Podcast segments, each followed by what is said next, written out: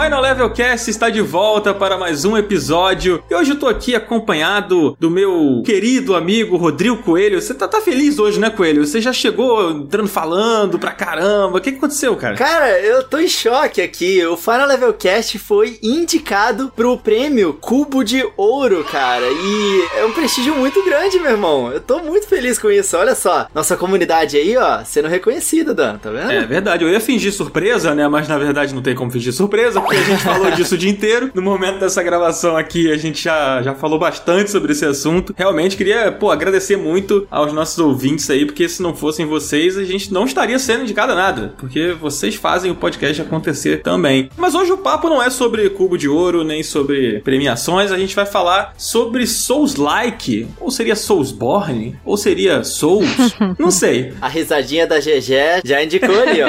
Pois é, a gente trouxe aqui dois convidados, né? Tipo, a GG Pinheiro tá aqui com a gente pela segunda vez? Terceira vez? Segunda. Segunda, né? Segunda vez. Muito bem-vinda, GG, tudo bem? Tudo bem com vocês? Tá tranquilo, tudo bem. Estamos felizes aqui, né? Vamos falar sobre jogos que deixam as pessoas um pouco irritadas e outras pessoas muito felizes?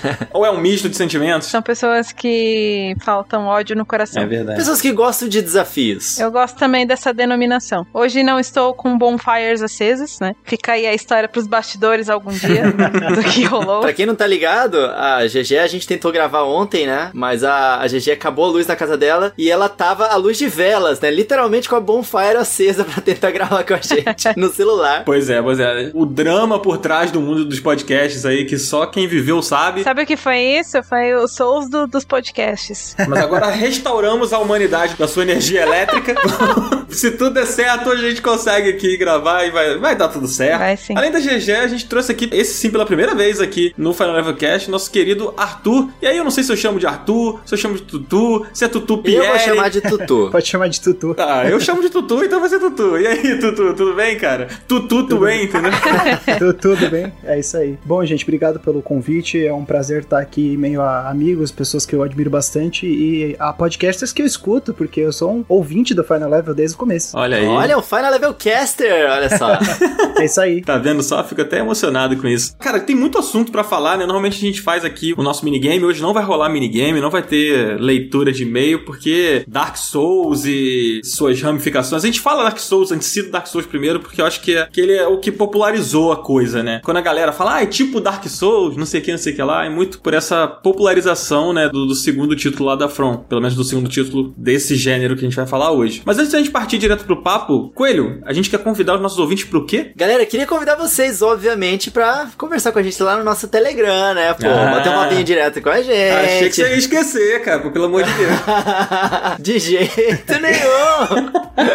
pois é, olha só, no último episódio a gente fez uma dinâmica muito legal, que o Coelho não participou, que foi a de responder perguntas, cara. Então, o grupo tá lá super ativo, a gente faz umas atividades assim, a gente tá ativando agora a galera. E se vocês curtirem, a gente pode repetir a dose, né, Coelho? É isso aí, cara. Eu já falei outras vezes aqui no podcast. O nosso grupo do Telegram é muito ativo e muito divertido, cara. O pessoal sempre tá comentando sobre as coisas que estão acontecendo na indústria de games. E a gente sempre deixa o linkzinho aqui na descrição do episódio. Então, quando você entrar lá no seu agregador de podcast favorito e clicar no favorito, né, pra você ser notificado do Final Level Cast, você aproveita e já entra ali no grupo do Telegram pra conversar com a gente. É isso aí, não dá mole, entra lá e vamos trocar ideia. Mas agora acho que o papo é, é Souls-like. Eu não sei nem do que, que eu chamo, vou chamar só de Souls, né? Porque é pros íntimos, né? Souls. assim. É isso aí. Então vamos lá.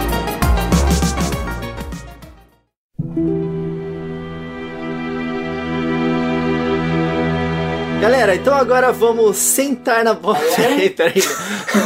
eu queria fazer o trocadilho que tá aqui no roteiro, que eu achei muito bom, cara. Senta na bonfire que lá vem a história. Foi boa essa, Dan. Obrigado. Pois é, cara, a primeira coisa eu acho que a gente tem que contextualizar a galera, porque não é muito intuitivo pra a maioria das pessoas, eu diria, né? Da onde que vem esse tal de Souls? Como o Dan falou, a maior parte do que a gente conhece hoje é por causa do Dark Souls que popularizou tudo isso, mas tivemos muitas coisas antes também, não é não, GG? Sim, essa denominação de Souls ou Souls-like, Soulsborne, ela é atribuída extraoficialmente a jogos que são muito difíceis. E a gente geralmente usa o Soulsborne para se referir aos jogos produzidos pela From Software, né, que é a produtora por trás de Dark Souls, Demon Souls, Bloodborne, etc. Sekiro também. E Souls-like é mais pro, ah, jogos que parecem Souls. Mas por que que parecem Souls? Porque são muito difíceis. Geralmente é por conta disso. Óbvio que depois da popularização do Souls, vieram muitos jogos que são diretamente inspirados por ele, né? Mas também já existiam antes, apesar de o Dark Souls realmente ter popularizado, que nem vocês colocaram aí no início. Acho que foi a partir dele que eu não falo nem gênero, porque eu não considero gênero, mas é mais uma denominação mesmo. Acho que foi a partir do Souls que essa denominação explodiu, na verdade. É, eu acho que essa discussão, né, de se é gênero, não é gênero, acho que a gente vai falar um pouco mais pra frente aqui também, porque existe essa discussão, né? Há realmente quem concorde com a GG e que acha que não é, e há quem acha que sim, que é, que é um gênero. Tá? A, gente vai, a gente vai tentar chegar numa resposta aqui, eu não garanto que a gente vai chegar não, gente. Então... Ah, assim como o nosso episódio de se videogame é arte ou não, o que a gente decidir aqui no Final Level Cast é a lei Eita. a partir de então. Sim, então... não, com certeza.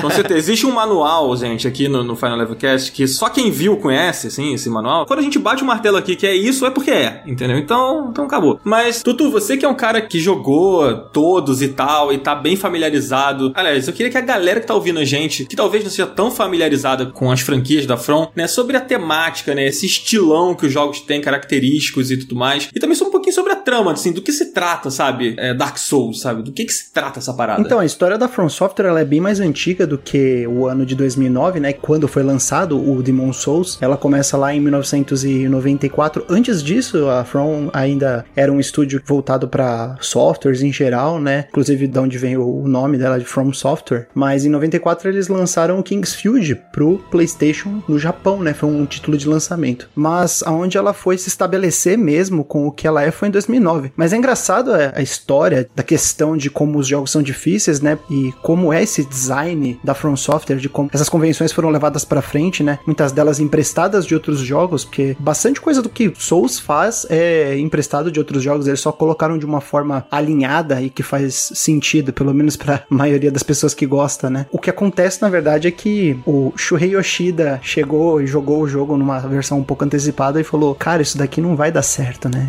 E aí ficou aquele estigma de que o jogo era ruim no lançamento. Isso o Demon O Souls. Demon Souls em 2009, né? Inclusive, eu até concordo com ele. Você achou o Demon Souls ruim? Cara, eu não queria interromper o pensamento do Tutu, mas a primeira vez que eu joguei o Demon Souls no PlayStation 3, ele me afastou Uhum. da série, porque eu realmente não gostei. Ele é um jogo difícil de digerir no primeiro momento. Que nem o Tutu tava falando, ele tem muita coisa que ele pega do próprio Kingsfield mesmo, que é um jogo da própria FromSoft, foi o primeiro jogo deles. É que teve outras continuações de Kingsfield depois, porque aparentemente foi uma franquia que fez certo sucesso. Mas ele pega muitas coisas que já estavam no Kingsfield, então se você não gostou do Demon Souls, acho que você ia achar assim o Kingsfield horrível.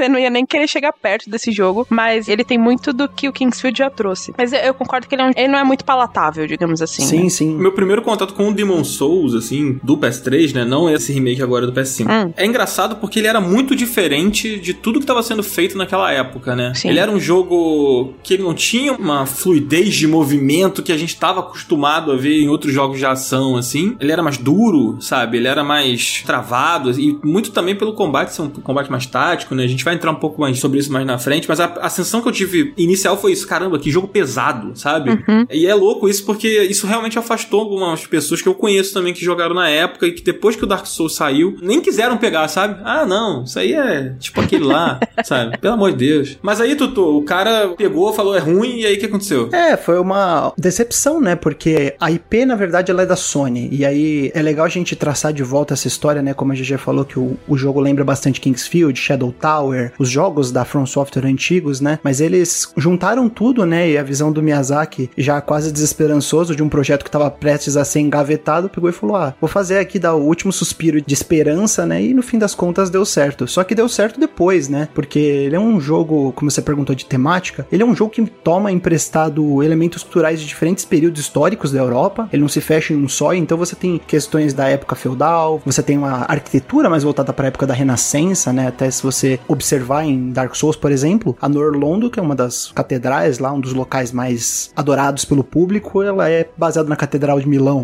né? Então ele toma muito emprestado da cultura europeia em geral. Mas ele tem esse setting de dark fantasy, né? Dessa fantasia que tá tudo indo pras cucuia, né? Tipo, não tem mais jeito, é isso aí mesmo. E ele é muito mais sobre uma trama grande, uma trama macro, do que uma história de protagonista com as suas próprias motivações pessoais, esse tipo de coisa. Você diz macro no sentido do universo te dá as partes para você descobrir, é Também, isso? Também, mas é, é, muito mais sobre a mitologia do que sobre um desenvolvimento de trama, né? É ah, muito mais sim. sobre lore e sobre sim. unir as coisas. É, acho que uma das coisas também que acaba afastando, já pegando o gancho no que a gente estava falando antes, uma das coisas que também acaba afastando as pessoas quando elas têm um primeiro contato com Souls, ou tiveram, né? Acho que isso aconteceu com muita gente, eu inclusa, de que ele não é um jogo com narrativa clássica, né? Do que a gente tá acostumado. De, ah, você tem o um protagonista, ele tem um nome, ele fala, ele tem uma história, você vai acompanhando a história dele. Muitas vezes até seguem fórmulas bem conhecidas da galera, né? Sei lá, tipo, Jornada do Herói, coisas do tipo. A gente não tem essa fórmula clássica. Você tem. Não sei se eu usaria macro, porque ela é muito mais o, o micro daquele universo, né? Você vai pegando pequenas partes e até uma coisa que até uniu. Acho que a gente pode falar disso melhor depois, mas uniu bastante a comunidade para as pessoas tentarem desvendar o que estava acontecendo. Isso é verdade. Mas isso é, é algo que nichou bastante e ele foi crescendo conforme o tempo, ficando cada vez mais conhecido. E acho que um dos principais jogos que ajudou a popularizar bastante o gênero acabou sendo Bloodborne, que ainda na parte da temática, ele ainda pega um pouco emprestado das construções da arquitetura europeia, mas ela é muito mais puxado pro horror gótico, né? Essa também é uma temática e a gente tem depois o Sekiro, que eu acho um grande de um respiro novo pra franquia, eu acho que foi muito ousado e muito bem-vindo, porque ele pega o Japão feudal num período muito específico, que é o período Sengoku, né? A grande guerra civil do Japão, historicamente. Ele coloca ali no Sekiro como grande setting para você. Acho que o Sekiro, inclusive, é o jogo que mais se parece com narrativas clássicas, de a gente acompanhar ali um, um herói que tem nome, nome entre aspas no Sekiro, né? Mas ele tem um nome e ele tem uma história e você vai acompanhando ele ali. Talvez ele é o que mais se aproxima, mas ainda assim ele tem muito do que Dark Souls traz, que é você ir juntando as peças desse quebra-cabeça e entendendo essa história. Por isso que quando as pessoas me perguntam, pô, qual é o enredo aí desse Dark Souls? Eu dou uma gargalhada, porque, tipo, é difícil falar.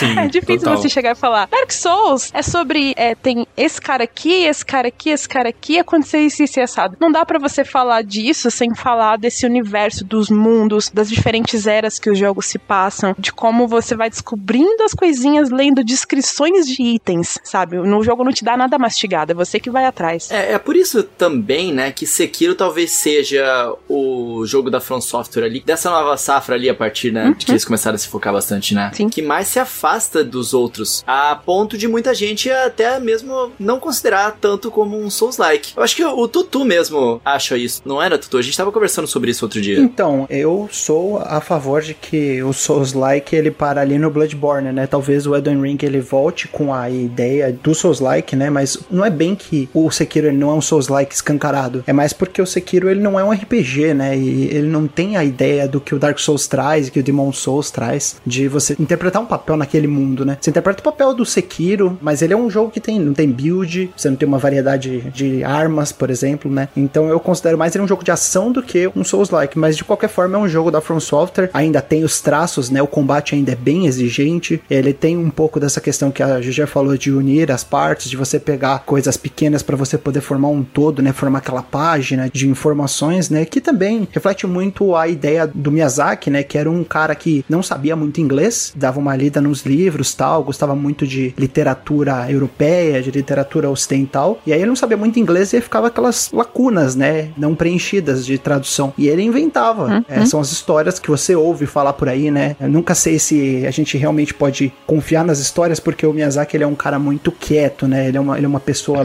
mais na dele. Ele é um bicho do mato, né? Vamos colocar assim no português grosso e claro, ele é um bicho do mato, porque ele não gosta nem de dar entrevista, não gosta de É. aparecer em foto, ele não gosta de aparecer at all. Ele só não tá no nível do Yokotaro, né? Que usa máscara quando dá entrevista, mas ele tá quase lá. Não, mas o Yokotaro ele interpreta um É, sim, sim, personagem, concordo, calma lá. É, ele é um personagem, ele é um personagem, é Dois verdade. gênios. Gente, eu queria perguntar pra vocês, assim, como é que foi o primeiro contato de vocês? Vou começar perguntando pro Coelho, que eu sei que não é o maior fã do mundo, né, do gênero, assim, mas como é que foi seu primeiro contato, cara, com Souls, assim, em geral? Foi o Demon Souls, né, que você fa- você falou já, mas como é que foi isso? Pois é, eu não tenho tanta familiaridade assim com os Souls-like, né? Até porque eles ficaram muito de fora das plataformas que eu mais jogo. Mesmo no Nintendo Switch tendo vários, tem o Dark Souls e tudo mais, eu acabo me aproximando mais, tipo, dos jogos indies que eu gosto de jogar bastante, como o próprio Blasphemous, né? A gente já até citou aqui no Final Level Cast sobre ele. Mas o primeiro contato mesmo que eu tive, cara, foi no meu PlayStation 3. Eu joguei muito o meu PlayStation 3 na época, ele era bem assim equilibrado com jogos que eu jogava no Nintendo Wii, e eu pegava muitos jogos emprestados porque eu tinha amigos que tinham também o PlayStation 3, e eu peguei emprestado o Demon Souls porque eu ouvia falar muito, né, da série Souls e tudo mais, e eu queria saber. Nessa época já existia outro jogo, né? Só que eu queria começar pelo Demon Souls e saber da onde que veio tudo isso. Cara, eu tentei me dedicar a esse jogo um dia. é muito pouco, Coelho. Não, não dá. Você foi jovem nessa. Jovem. Não, aí depois eu, eu tentei me dedicar um pouquinho mais, um segundo dia. Só que, cara, é como a GG falou, o jogo ele não te entrega nada. Eu tava tão perdido ali naquele mundo e, tipo, só levando paulada na cabeça que eu garoteei. Eu falei, ah, quer saber de uma coisa? Eu vou voltar aqui pro meu Mario Galaxy. Cara, uma coisa que eu acho engraçada é que, assim, tipo, o Coelho, ele, tipo, beleza, não tancou o jogo, né? Jogou, falou, putz, isso aqui não é pra mim. Uhum. Mas hoje em dia eu acho engraçado que criou-se uma seita dos amantes de Souls que as pessoas, elas parecem que elas não fazem questão de apresentar o jogo pra você pra te convencer pra jogar. Parece que elas querem que você não jogue, sabe? Eu lembro que eu joguei o Demon Souls na época e a minha experiência foi muito parecida com a do Coelho. Joguei na casa de um amigo, né? Na verdade, eu nem tive tempo de me dedicar, porque foi na casa de um amigo. E aí joguei um pouco, falei, gente, isso aqui não é pra mim não. E aí o tempo passou, falaram tanto de Dark Souls pra mim, já tinha saído o Dark Souls 2, ou tava pra sair o Dark Souls 2, não me lembro agora. E aí eu peguei o primeiro, comprei o jogo, vou jogar. E aí eu acabei gostando, depois de insistir um pouquinho. Mas as pessoas, quando elas apresentam o jogo, eu vejo muito isso assim, Ah, não, porque é difícil pra caramba. ou tipo, Sei que você tá jogando, não é difícil não.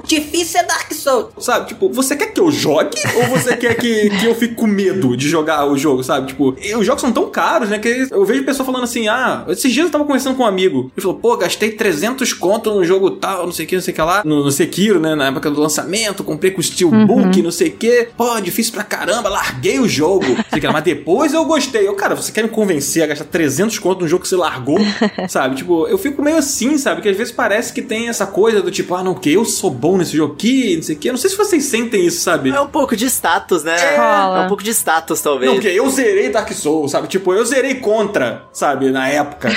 É, exatamente, sem morrer. Eu zerei Battletoads, É, né? Nossa, tipo- pode crer. Rola um pouco disso. Eu sinto que rola de forma generalizada, porque, né, não é com todo mundo, não é com todos os grupos. É, eu sinto que rola um pouco disso, de ter esse, entre muitas aspas, instinto superior entre as pessoas, assim, que, enfim, gostam, mas às vezes, sei lá, quer recomendar e não sabe exatamente como. Acho que rola de uma forma geral, assim, a grosso modo, das pessoas geralmente atribuírem a dificuldade como se fosse a característica mais importante do jogo. E na verdade, não, né? Acho que o jogo é muitas coisas, mas é só desafiador no sentido de que você precisa entender o que tá acontecendo, até puxando o gancho pra mim, porque eu joguei o Demon Souls, mas já tinha Dark Souls na época, e aí eu lembro que muito do que me fez gostar do jogo foi eu ter jogado com meu tio. Assim, eu e meu tio a gente tem um longo histórico de videogames, ele me apresentou muita coisa que eu gosto, não só nos videogames, fora deles também, mas a gente jogou também muita coisa junto. Muita coisa ali, por ele não manjar tanto de inglês, e na época eu já manjava um pouco mais do que ele, a gente então se ajudava nessa questão de, pô, vamos preencher essas lacunas aqui, sabe? O que que tá acontecendo? Ele gostou muito do gameplay do jogo e eu queria entender mais a história. Então a gente juntou ali o útil ao agradável e a gente foi jogando juntos. Obviamente depois eu joguei sozinha, até pra eu ter a experiência e tudo mais. E aí a gente foi partindo pros outros jogos da série Souls também. Mas eu acho que uma coisa que eu percebi que me fez ter muito mais gosto, muito mais apreço pelo jogo, foi de que, pô, esse boneco aqui que eu tô controlando, eu realmente estou controlando ele, sabe? Eu tenho total controle sobre o que está acontecendo com esse boneco. Então, se em algum momento até eu morrer, às vezes é mais por culpa minha do que pelo jogo propriamente dito, sabe? Por que que eu tô falando isso? Porque, tipo, Demon Souls e os Dark Souls especificamente, o Bloodborne um pouquinho também, mas eles te dão um leque muito grande de armas, de equipamentos. O Demon Souls, ele é um pouco mais apelativo pra magia, até acho que a magia lá é até um pouco melhor de usar do que no, no Dark Souls. Royalty é easy mode. Nossa, você pode jogar com magia ali à vontade, né?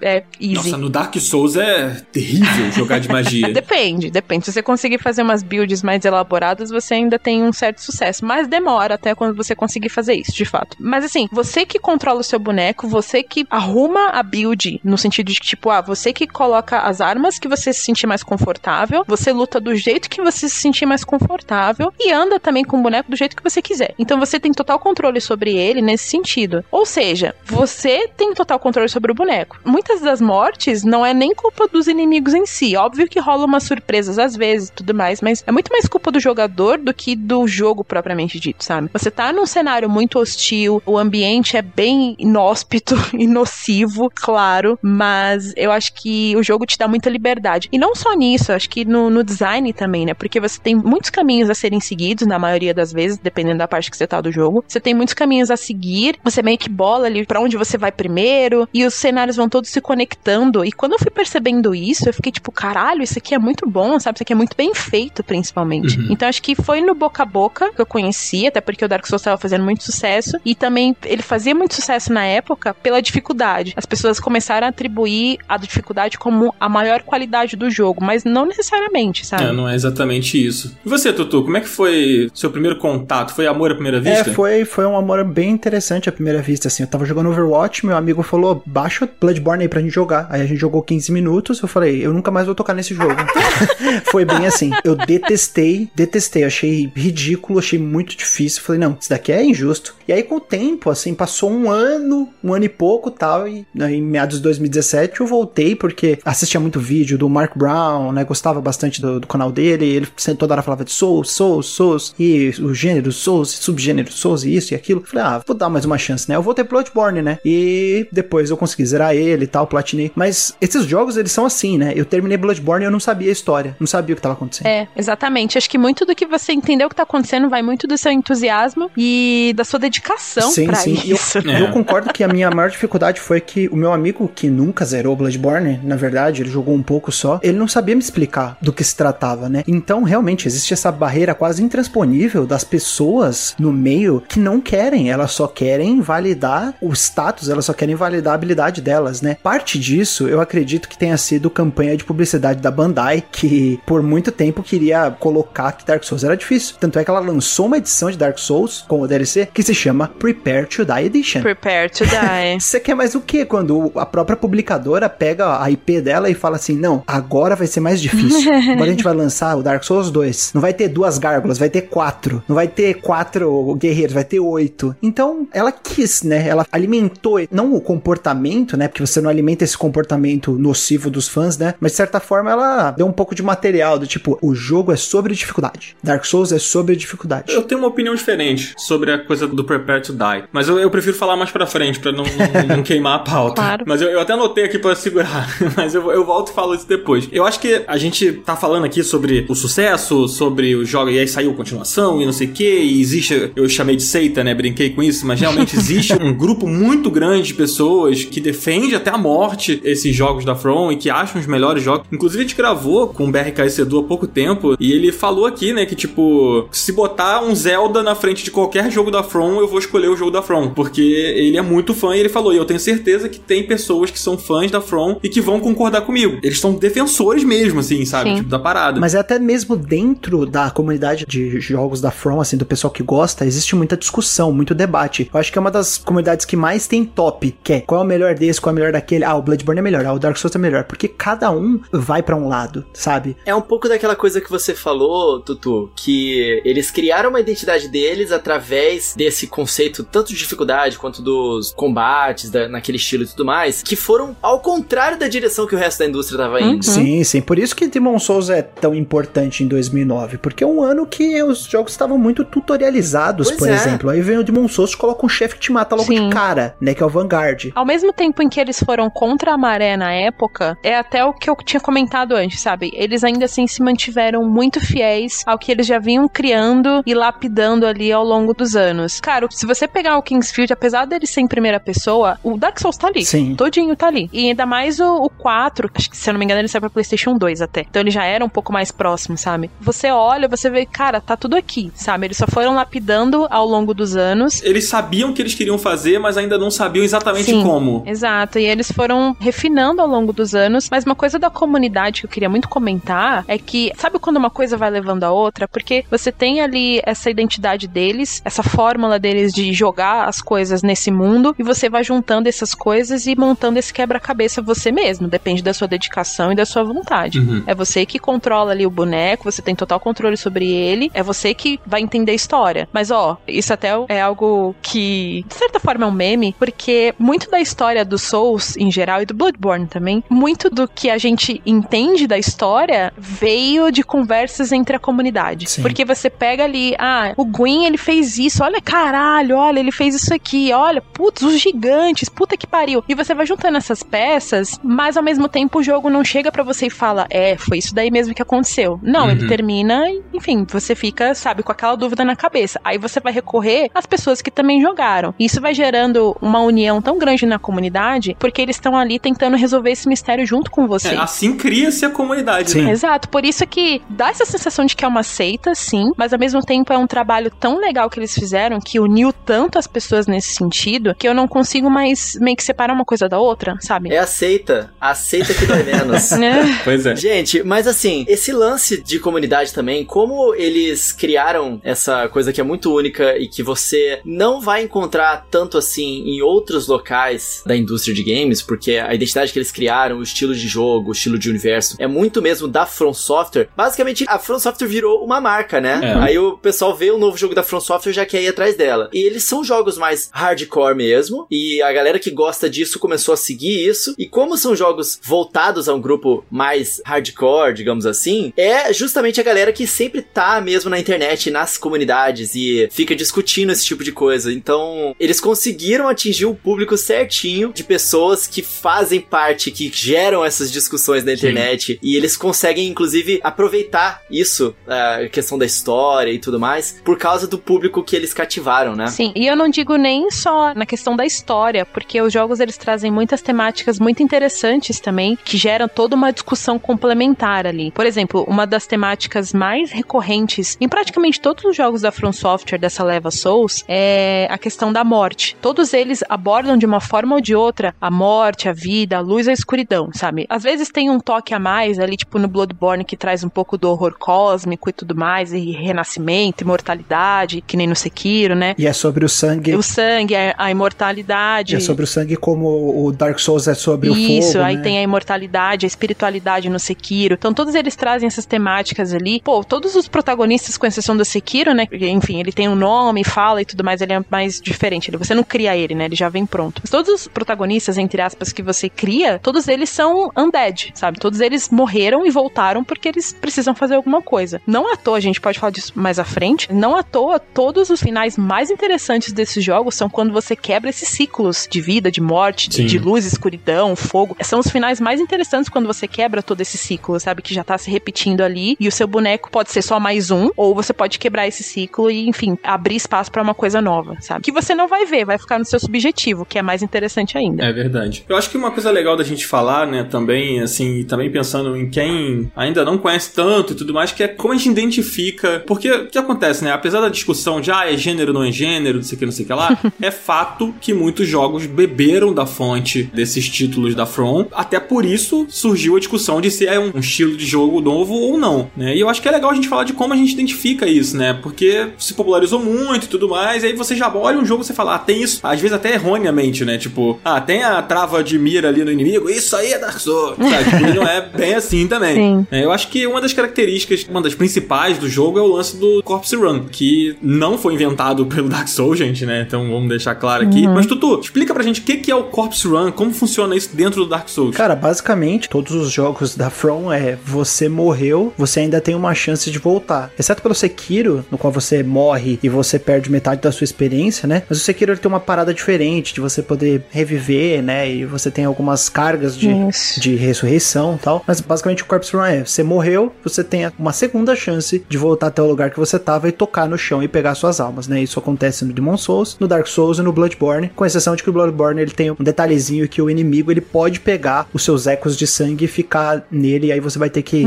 derrotar aquele inimigo pra você poder recuperar os ecos de sangue. Mas é basicamente uma segunda chance, né? O jogo chegando pra você e falando assim: ó, você errou, mas você chegou até ali, não chegou? Uma vez, você pode chegar outra. Eu confio em você, vai lá. O lance é que as suas almas, né, no Dark Souls são as almas, ela também é o seu dinheiro, né? Sim. Então, tipo assim, tudo que você tem ali, você deixa no chão, né? E aí você volta pra buscar. Pra quem não, não é muito familiarizado, tem que explicar meio isso, né? Né? Existe um checkpoint no jogo, né? Mas quando você volta do checkpoint, você tem que ir lá buscar o que você deixou. Exato. E aí, se você morrer no meio do caminho, tipo, putz, dei mole, não cheguei onde tava as minhas almas. Você perdeu as suas almas, né? Ela não fica lá pra sempre esperando. Acho que isso é uma característica que a gente vê bastante nesses jogos que são bem mais parecidos. Porque, por exemplo, tô pensando aqui em outros jogos que também tem isso. Sei lá, o Code Vein. Diablo. O Diablo tem, o Code Vein tem, o Nioh, Nioh principalmente tem. Última online.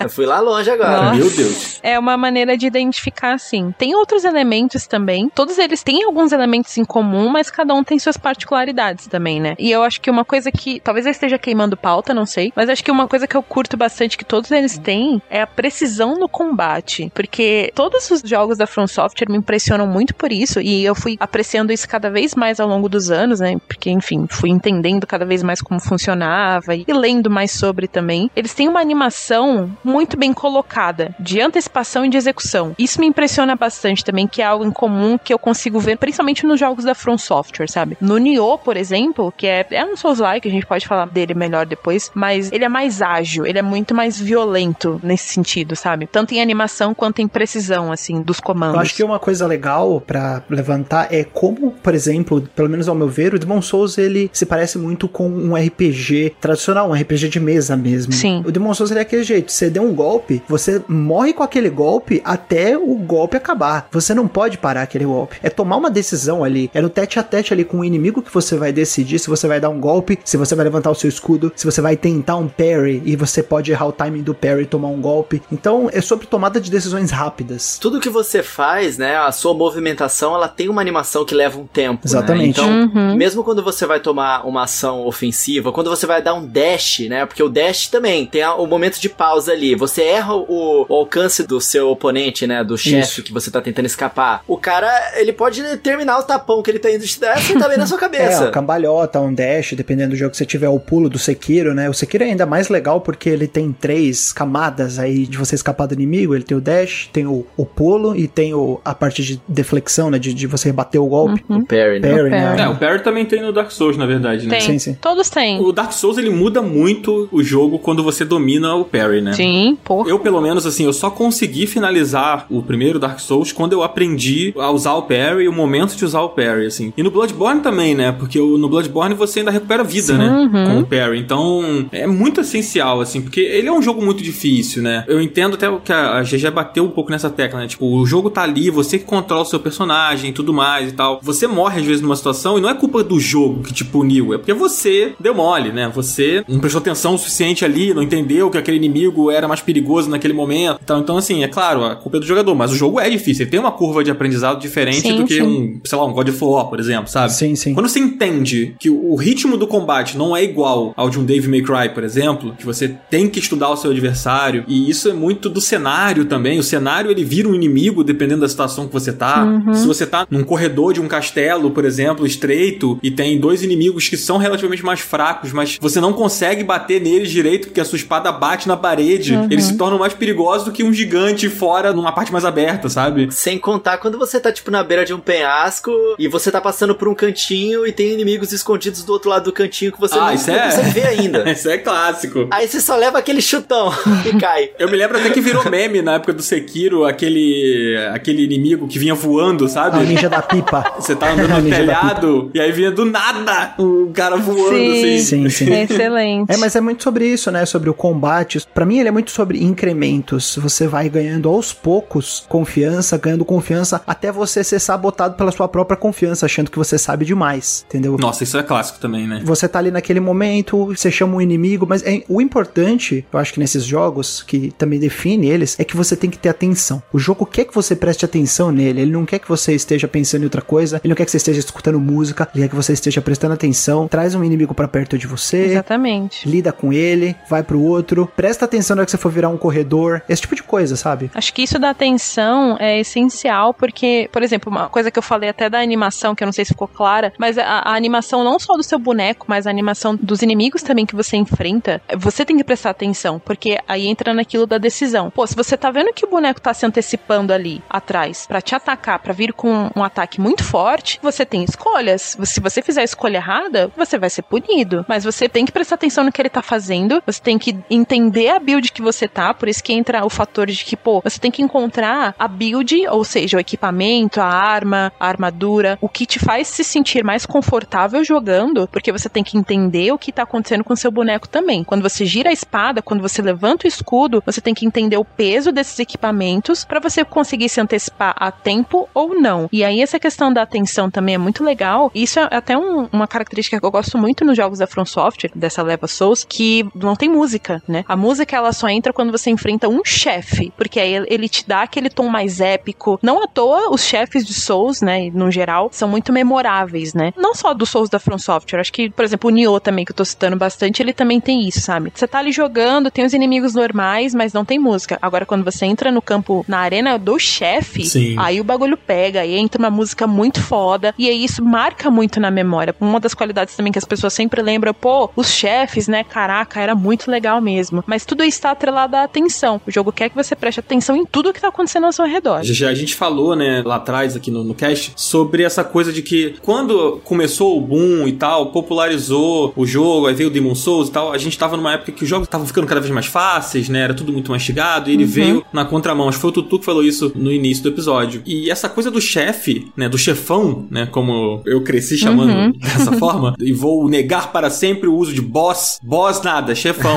chefão, Muito mais legal chefão do que boss, pelo amor de Deus. Sim. Então quando você chega num chefão e tal, tem aquela coisa dos jogos que você jogava na sua infância, né, que tipo, cheguei no chefão, tipo Alex Kidd. Cheguei naquele chefão e não consegui passar, não sei o que. Tem essa coisa, né, do desafio maior do chefão. Uhum. A gente falou bastante do combate, né? Tem a coisa da estamina, né, no combate que é, você tem que aprender a controlar a estamina, você tem que aprender a controlar a poção, né, que é o Estus Flask. É, que talvez é a coisa que eu mais bato na tecla, que é esse realmente eu atribuo, apesar das coisas que vêm antes, né, das mecânicas de cura que vieram antes dele, eu bato na tecla que o Dark Souls foi genial e pontual muito bem, assim, de colocar esse tipo de mecânica, porque o Demon Souls, ele é um jogo muito maravilhoso, gosto muito do Demon Souls, assim, hoje no dia 18 do 3, onde a gente tá gravando, Demon Souls é o meu jogo favorito da From Software, o de Play 3. Olha só, cara. Mas ele é várzea nessa questão de magia, ele, ele então... é várzea na magia, mas ele é mais várzea no negócio de você ter que farmar ervinha para você curar. Isso Também. me deixa muito frustrado. Nossa. Muito frustrado. E o Ostos Flask é uma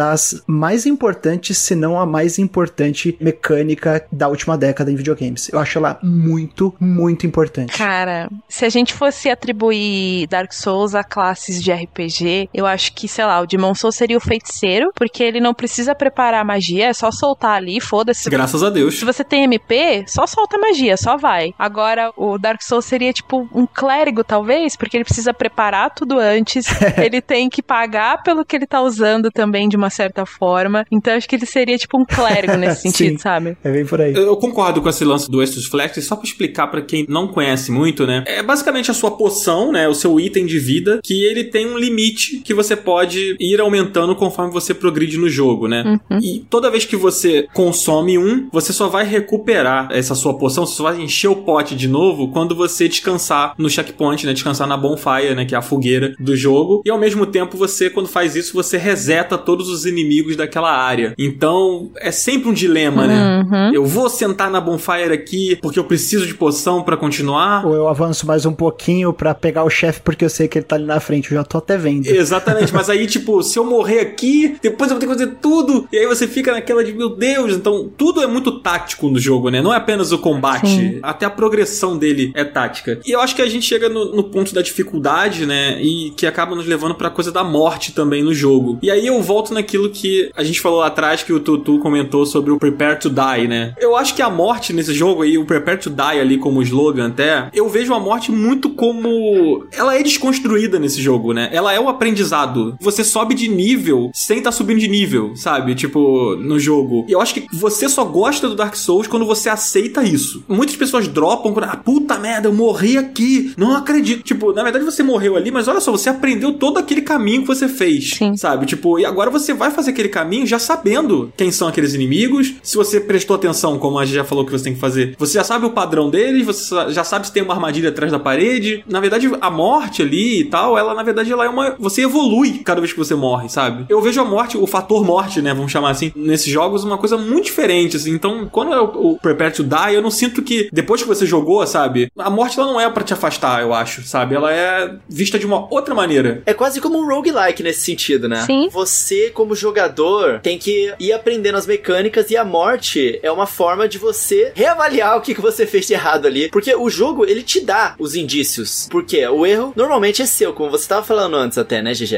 Uhum. Você vê o inimigo, ele fazendo a movimentação, ou então, por exemplo, você vê algumas coisas estranhas acontecendo no cenário, sei lá, pedras caindo no chão, antes dela amassar sua cabeça, então você deveria ter tomado cuidado com aquilo, deveria ter sabido de onde que aquilo tava vindo, ou alguns esqueletos que estão escondidos ali atrás da, da paredinha, você já encontrou esqueletos antes, então você sabe que eles estão ali naquela área, você tem que prestar atenção nos barulhos que eles fazem, deveria estar prestando atenção pelo menos antes de você ser surpreendido. É quase como um roguelike mesmo, nesse Sim. sentido, né, GG? Eu concordo com você, e ao mesmo tempo, não deixa de ser um RPG, né? Então a progressão ali da dificuldade também tá atrelada a isso. Quando você aprende o suficiente pra se sentir confortável até chegar, sei lá, numa bonfire, aí você acende a bonfire. Tudo bem, os inimigos vão voltar, mas eu tô confortável o suficiente pra enfrentar eles se eles voltarem, sabe? É isso, porque você vai aprendendo, você vai é, entendendo melhor como funciona os equipamentos que você tá usando, você entende melhor o cenário também, porque o level design desses jogos é um bagulho muito genial, assim, eles vão se conectando assim de uma forma muito natural e muito intuitiva também. Então, quando você vai entendendo melhor tudo que tá acontecendo ao seu redor, no sentido de ambiente, sabe? E você se sente confortável com como você está jogando. Aí, de repente, você abre uma área nova, totalmente diferente, é uma nova aprendizagem, é uma nova dificuldade que você vai ter. Mas, ao mesmo tempo, não deixa de ser um RPG, você vai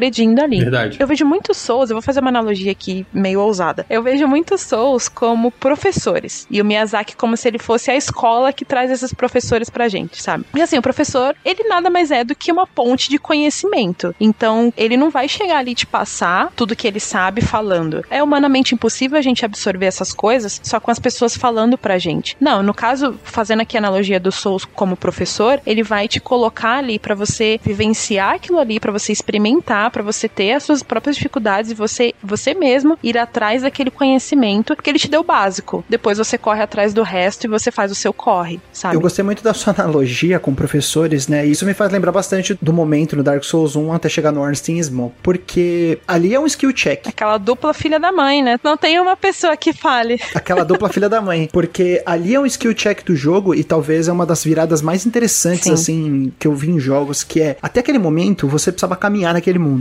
Você caminha, você passa por todos os obstáculos, você para nas fogueiras, você restaura seu Estus, você toma um momento pra respirar, mas você precisa caminhar por aquele mundo. Você tem que passar por todas É. as áreas de novo. Você abriu atalhos, né, mas você ainda precisa caminhar. Quando você mata o Ornstein Smoke, que é mais ou menos da metade do Dark Souls, você ganha a habilidade de teleportar. Por quê? É o jogo te recompensando por você ter chego até ali. Você ter conseguido, com sucesso, derrotar dois inimigos muito difíceis e passar pela área que talvez é a mais difícil da primeira metade do jogo. Então é muito legal isso. Perfeito. Eu gosto muito do Dark Souls até esse momento, e eu acho que dali pra frente é a parte que eu menos gosto. Você está correto. Sério? Sim, eu acho que ele faz uma conexão de mundo, os atalhos funcionam de uma forma genial, Sim. o mapa é incrível, sabe? E eu acho que muito dessa primeira metade do Dark Souls é que até engana algumas pessoas, que as pessoas falam, ah, Dark Souls é meio Metroidvania, né? Não sei o quê. É, não é bem assim, é, não né? é bem assim, sabe? Eu não concordo, mas eu acho que essa primeira metade ela é quase isso, sabe? Tem um pé, Aham. tem um pé, mas não é Eu bem. entendo quem faz a comparação baseado nessa primeira metade, sabe? Sim. A cachorrada aqui não tá concordando. Eles acham que é Metroidvania. Mas- Os cachorros claramente não estão gostando dos meus comentários, ou talvez sejam felizes. Eu não entendo a língua dos cachorros. Mas enfim, acho que fica muito escancarado o quanto o mundo é muito bem conectado, muito bem feito nessa primeira metade. Na segunda, não é que fica ruim, mas eu acho que perde um pouco essa magia de você, tipo, abrir um elevador e você, meu Deus, eu tô aqui, agora eu posso ir lá naquela parte que eu não tava preparado naquele momento e agora eu tô, sabe? Tipo, eu acho que ele perde um pouco a partir desse ponto. Mas, não sei, a GG não concorda muito, né? Ela falou, sério? Tipo, não! Ah, não, não sei, eu gosto bastante, mas eu entendo perfeitamente seu argumento. Eu, eu consigo entender por que, que você não curte. tá bom, fico feliz então. Eu achei que a GG ia aproveitar esse momento pra te Eu derrubar. também achei, mas a GG é um amor de pessoa, né? Ela É. tá falando merda, deixa ele falar, sabe? Tá tudo bem. É, mas eu, Não, eu tô aqui, na verdade, eu tô me resguardando com a minha postura, porque depois eu quebro a sua postura. Ah, entendi. Acho que, acho que os cachorros já falaram tudo que eu já queria dizer, só que eu não entendi, né? Então, tipo, Uma coisa que eu acho legal a gente levantar é que quando eu zerei o Dark Souls, eu escrevi um artigo sobre ele lá no Jogazeira. E eu falei um pouco sobre duas coisas nesse artigo. Eu fui reler ele agora antes da gente gravar. E é engraçado, né? Como a gente relendo a gente, a gente fica assim, será que é isso mesmo? Sabe? Eu concordo com isso aí, sabe? Que é a coisa da recompensa, que muitas pessoas defendem isso, né? Falam, não, porque o jogo ele te recompensa. Sabe? Quando você mata aquele chefe, pô, fui recompensado aqui. É uma sensação, assim, que só quem matou um chefe no Dark Souls consegue entender. Vocês acham que, de fato, isso é um, um fator do jogo? Isso é uma característica dele, né? Que, tipo, só quem viveu sabe? que eu quero responder.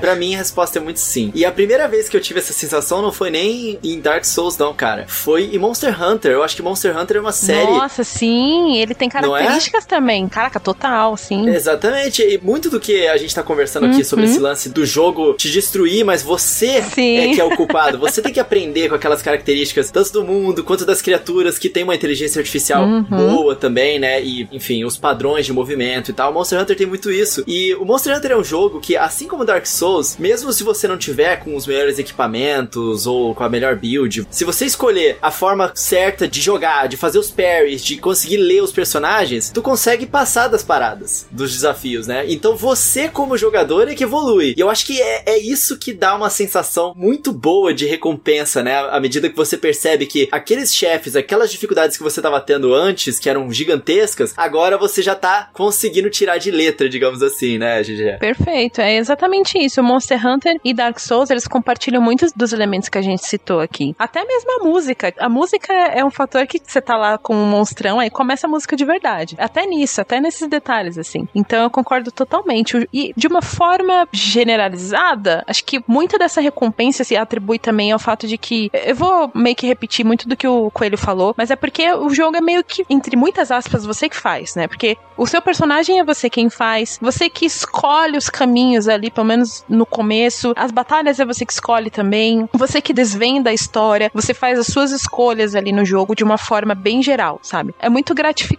a sensação de, de descobrir esses elementos. E aí, quando você finaliza o jogo, ou sei lá, quando você descobre, tem uma revelação importante ali, porque, sei lá, você liga um ponto a outro da história com o personagem X, tipo, meu Deus, o Artória, sabe? Quando você liga as coisas e aí você entende o que tá acontecendo. Acho que a sensação de pertencimento é maior e, acima disso, você tem um sentimento de que você realmente aprendeu alguma coisa, sabe? Não só no sentido de dominar o jogo, mecanicamente falando, mas no sentido de você desvendar o que tá acontecendo mesmo. Faz O sentido. que mais pega pra mim, né, na questão da recompensa, são realmente os chefes. É legal você descobrir um atalho, né, principalmente nesses jogos que mostram mais essa questão de como o level design fecha bem, no caso o Dark Souls 1 e o Bloodborne, eu acho que eles são os que melhor fazem essa questão, né, até porque o Demon Souls ele é outra pegada, ele é mais fases assim, né, mas você abrir um atalho, descobrir uma coisa, você fica um pouco assim, né, surpreso, pô, que legal, mas a, a recompensa maior vem com os chefes, né, mas eu, eu acho que eu vou ser um pouco contrário aqui, um pouco polêmico, que os meus chefes favoritos de Souls, eles não são, em sua maioria, os chefes que são difíceis, aquelas lutas maravilhosas, né? Mas sim os chefes que são criativos. O meu favorito é o, o chefe do final do Sekiro. Ele realmente é um absurdo. Nossa! Um absurdo de combate.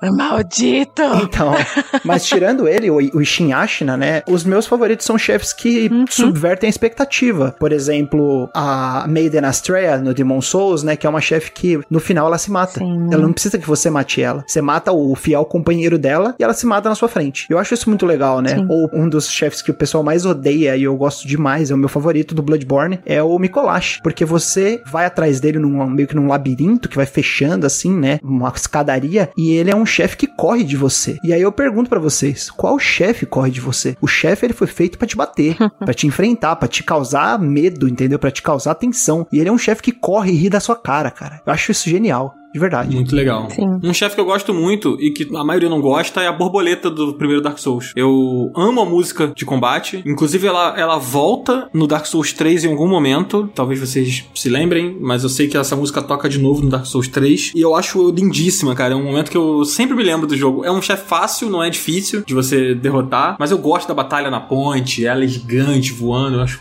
incrível. Eu sempre me lembro muito dessa batalha. Sem contar o conceito de Moonlight, né, que vem trazido desde a época do Então esse negócio da espada, do luar, né, espada da luz da lua, esse tipo de coisa é bem legal, uma coisa que já vem de bastante tempo. Muito legal. Sim, nossa, eu lembrei da Priscila. É uma das que eu mais gosto. O mundo da. Caralho, fugiu a palavra. Ariamis na pintura. Isso, a pintura. Era essa palavra que eu tava procurando. Não é uma, uma ideia nova, não é algo original que Dark Souls trouxe, mas eu fiquei tão encantada com aquilo. E aí você chega nela e ela, pô, na verdade ela não quer lutar, né?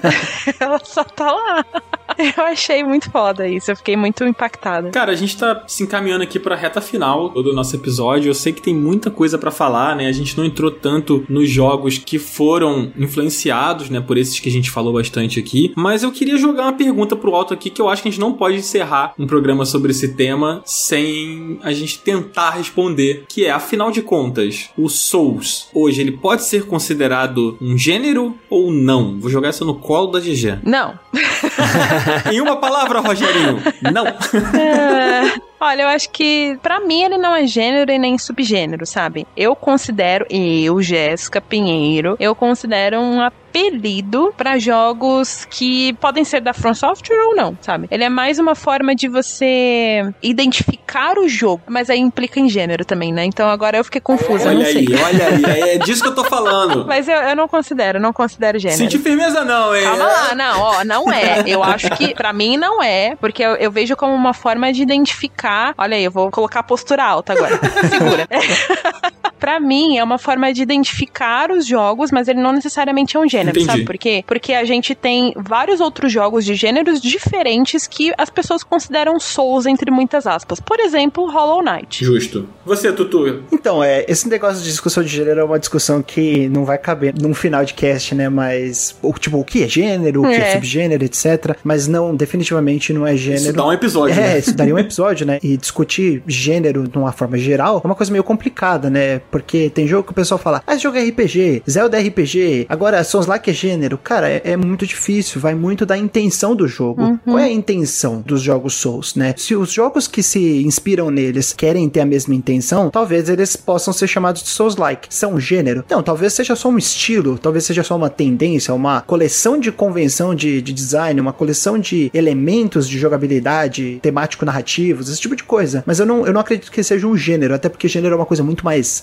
macro, assim, né? Tipo, muitas coisas envolvidas, né? Ação, você fala ação, é jogo de tiro, o baioneta, é o Sekiro, tipo, não tem nada a ver uma coisa com a outra. Mas tudo é ação. Então é meio É, complicado. então, por exemplo, eu acho que pode ser, de repente, só um jogo que é inspirado, mas ele não necessariamente tem uma jogabilidade ou uma câmera igual, sabe? Eu lembrei agora daquele Titan Sim. Souls, sabe? Que ele, obviamente, é inspirado, mas ele, a câmera dele é top-down, por exemplo, sim. sabe? Então é meio complicado. Eu acho que é mais um estilo, né? Como eu falei. Mas muitos jogos vieram depois e se inspiraram e tal. De qualquer forma, sendo gênero ou não sendo gênero, é uma inspiração bem forte hoje em dia, né? Você vê até jogos que não são diretamente inspirados nele, né? A própria Team Cherry, né? Que é o pessoal que desenvolveu Hollow Knight, eles falam que eles não tiveram inspiração em Dark Souls. Mas você vê que tem aquela questão da narrativa obtusa, Tem. aquele mundo obscuro e decaído, indo né, pras cucuias, a questão de Corpse Run, a questão do combate bem tático e toda a estrutura de mundo, né? E você fala, como que um jogo desse não se parece com Bloodborne, não se parece com Dark Souls, né? É. É uma zona um pouco obscura de discutir. É uma, é uma discussão pro grupo do É, Telegram. É. Boa, boa. Eu também não considero gênero, assim, talvez um subgênero, assim, de forma bem a grosso modo, assim, ah, é um subgênero. Mas eu acho que ele é muito mais uma tendência, sabe? Eu acho que o estilão lá da From Software acabou criando uma tendência ali e as pessoas foram se inspirando, foram absorvendo coisas desses jogos, né? Mas não sei se é exatamente um gênero, eu acho que eu tô com vocês nessa. Até porque, se a gente for realmente procurar a origem disso, vai ser uma outra discussão, sabe? Pra um outro podcast que nem o Tutu falou. Porque, por exemplo, os próprios jogos da From Software, eles têm inspiração de outras coisas, não só de jogos em si. Tem o próprio Kingsfield que a gente comentou. Tem um jogo chamado Severance Blade of Darkness, que é tipo, é muito obscuro. Ele é, sei lá, de 2000 bolinha. E ele tem muitos elementos de Dark Souls. Muitos, muitos, muitos, muitos. Só que ele é um jogo que é completamente obscuro, não fez sucesso. Se eu não me engano, ele não foi nem acabado direito. Enfim, só lançaram ele porque tava na hora de lançar, lançaram. E ele é bem obscuro. Mas, pô, até fora dos jogos também, sabe? Eles pegam muitas inspirações de outras coisas também. Que nem o Arthur falou no começo, tem as inspirações de arquitetura, de locais é, históricos da Europa. Dá para fazer uma lista de paralelos também com algo que eu gosto muito, que é Berserk. Não sei se vocês já leram Berserk, mas. Total, é. Então, Né? também, mas o Ferreiro André e tem o Godot também. Os cenários também. Os cenários, o Gwyn também, acho que dá pra fazer uns paralelos. Dá pra fazer alguns paralelos com o próprio Grift, sabe? E o próprio Miyazaki já falou que ele se inspirou em Berserk também, né? Então isso já, pelo menos já é confirmado. É isso que eu ia falar. Miyazaki falou que ele se inspirou em Berserk e em JoJo's Bizarre Adventure Sim! também. Bom demais. Por incrível que Sim! pareça, né? Além de Zelda, né? E outros jogos. Eu não podia deixar de puxar essa sardinha, Não, tá? total. Pô. Porque é real oficial. Não, mas isso aí teve até aquele momento lá do Twitter da, da From respondendo o cara dizendo que Breath of the Wild aprendeu uma lição aí com Dark Souls, e aí eles responderam: não, nós é que estamos aprendendo lições com a Nintendo desde sempre. Foi uma parada assim, né? É, foi exatamente isso. Já estamos aprendendo lições com a mãe Nintendo desde É. muito tempo. Eu amo essas interações. O negócio de gênero realmente é complicado porque, como tu, tu falou, né? Gênero ação. Cara, voltando pra Nintendo aqui, no site da Nintendo, se você procura por jogos de ação, você vai encontrar lá desde Super Mario 3D All Stars Uhum. a Pikmin, que não tem nada a ver, né? Um é um jogo de plataforma, outro é um jogo meio que um RTS, Sim. né? Então é, é realmente complicado, mas eu acho que tudo isso que vocês falaram, pelo menos no meu entendimento, quando vocês falam que o jogo é uma tendência, que o jogo ele não pode ser considerado, né, o Souls-like um gênero, mas é como se fosse um indício, sei lá. Pra mim é a forma que eu entendo justamente o significado da palavra subgênero. Pra mim é isso. É quando você pega um gênero conhecido como o action RPG, né, um RPG ali que não tem combate de turno e tal, é mais ação, exploração e tal. E vários jogos começam a, a sair com características muito parecidas, né? Essa coisa do combate bem tático ali de você observar os seus inimigos, de ser bastante punitivo, Uhum. você tem essa atmosfera do jogo bem escura, né? E dark. Enfim, todos esses elementos que a gente falou aqui ao longo do cast, e a gente vê que vários jogos estão fazendo isso, essa tendência pra mim se chama um subgênero, um Souls-like. Pra mim é isso. Eu vejo mais como uma cartela. É uma cartela que você abre, ele tem aqueles X elementos listados, e aí, sei lá, tem tudo isso aqui? Ah, então eu acho que é mais ou menos um Souls, né? Acho que é mais ou menos isso. Não dá pra definir exatamente, né? É, acho que a gente pode fazer um cast sobre gêneros de videogame. Inclusive, se vocês forem fazer algo sobre gêneros, eu queria muito debater como Sekiro é um jogo de luta. Certíssima. Você está corretíssima. Devil May Cry também, hein? Eu Acho que entra nessa Calma, aí. hein? calma. Com qual Devil May Cry? O 5, o 5 Cara, sim, o 5 é, é um jogo de luta. é um jogo de luta, é um jogo de luta. Gente, agora sim, vamos encerrar aqui esse papo que foi muito maneiro. Eu gosto muito de conversar sobre Dark Souls, acho uma franquia muito legal e Demon Souls. Ontem eu estava jogando Demon Souls, avancei bastante, terminei uma área que tava, meu Deus do céu, no PS5. Eu tinha travado lá um pouco depois do segundo chefe, mas é porque, até conversando com o Tutu, falei, cara, jogo da From Software você não pode parar, você tem que ir numa tacada só, que senão você esquece, você perde o ritmo e aí ferrou. Vou terminar essa gravação aqui, vou jogar um pouco mais, depois do Big Brother, ele fala. Mas queria agradecer muito a presença da GG Pinheiro. Muito obrigado, GG, por ter topado participar aqui. Muito obrigado também ao Tutu, né, que topou aqui. A gente, olha, suamos aqui pra fazer essa gravação. A gente teve vários probleminhas técnicos, mas aconteceu. O Dark Souls dos podcasts. Era meu sonho falar isso.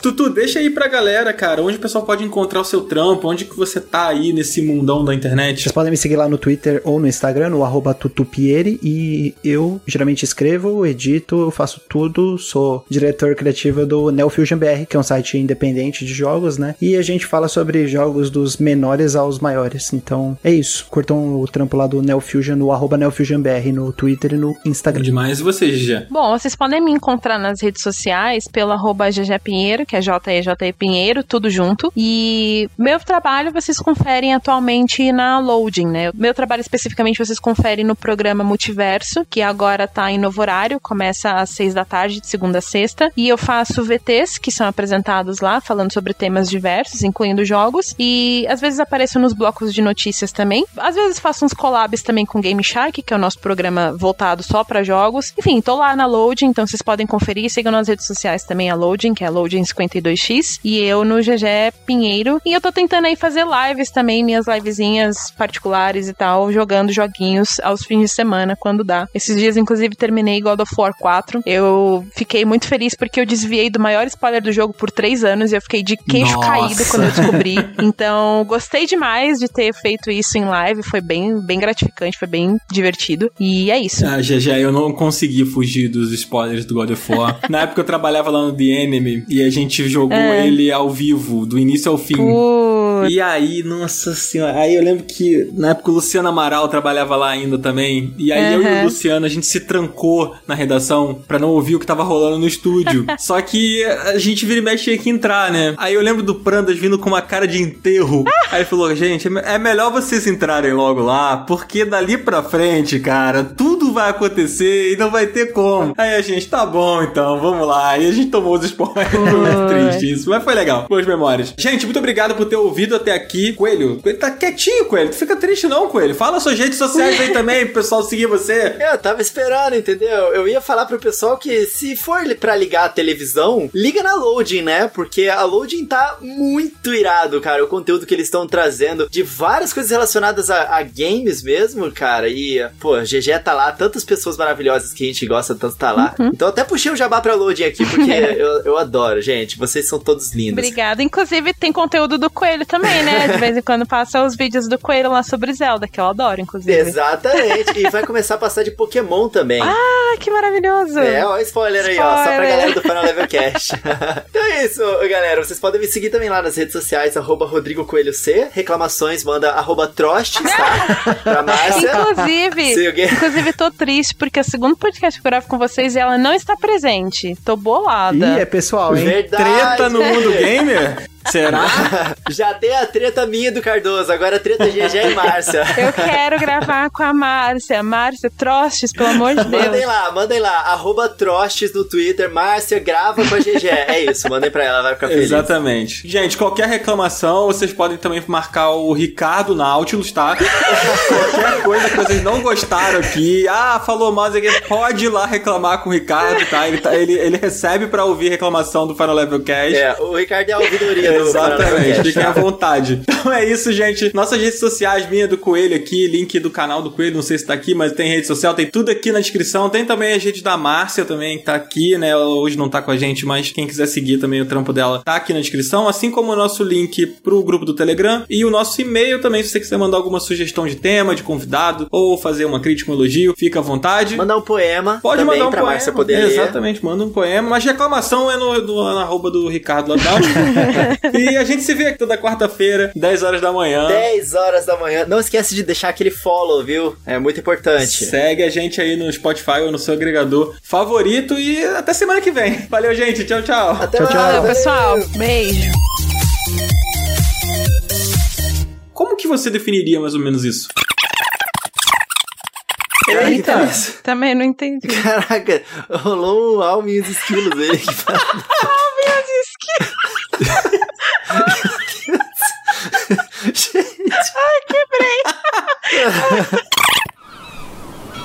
Este podcast foi editado pela Maremoto.